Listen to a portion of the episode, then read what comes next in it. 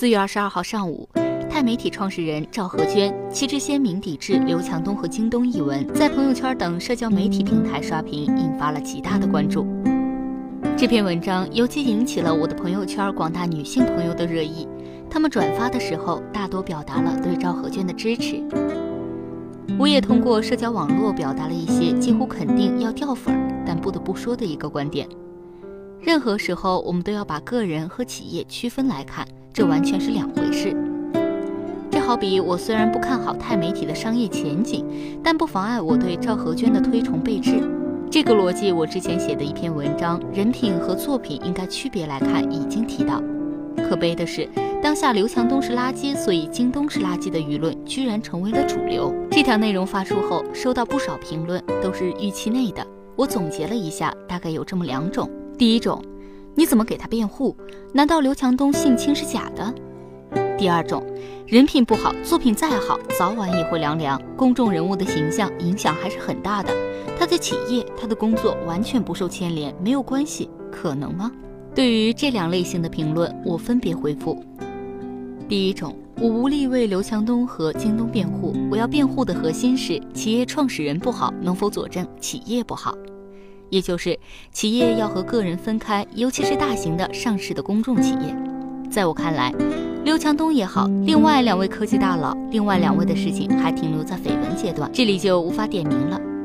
如果他们做的错事被证实，无论他们的地位多高，背景多显赫，都应该接受道德乃至法律的审判，这点是毋庸置疑的，不需要辩论。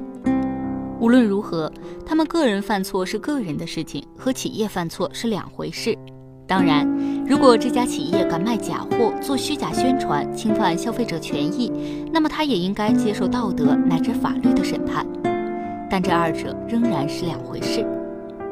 第二种，这当然有影响，而且刘强东案对京东的牵扯很大。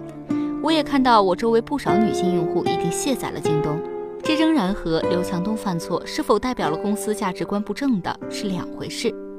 这是两个问题。如果把这两个问题混为一谈，我们今天仍然会陷入鸡同鸭讲的窘境，讨论半天完全不在一个维度上。换句话说，即使京东公司因为刘强东个人犯错被牵连，甚至元气大伤，但这不足以成为业界批判京东公司的理由。况且，从这几个月的情况来看，受刘强东牵连的京东依然执行各项既有规划，取得了长足的发展。详情参考京东财报。到这里，不免让我想起了金庸老爷子的巨著《天龙八部》。这部小说里，武林最大的公司少林寺也发生了类似的事情，就是大家熟知的虚竹认父的情节。少林寺方丈玄慈，虚竹的父亲是荤腥，固然对少林寺声誉有所影响，但不能因此就否定了少林寺泰山北斗和名门正宗的地位。整个江湖武林也没有因为玄慈一己之错就对整个少林寺嗤之以鼻，依然和少林寺有各种往来合作，因为这完全是两回事啊。金庸老爷子的高明之处就在于，方丈犯色戒被证实之后，把他的问题单独摘出来，然后通过情节安排一棍子打死方丈，当然实际上打了两百多棍子。而少林寺这边呢？金庸继续通过后续情节佐证了方丈自己犯错，但不代表少林寺不行，更不代表价值观不正。出场了一位价值观很正，然后才是武林很高的扫地僧，继续代表少林寺化解了武林的纷争。刘强东是可以批评的，京东也是可以批评的，但我们应该分开来看。批评刘强东怎么都不为过，批评他长得难看也可以。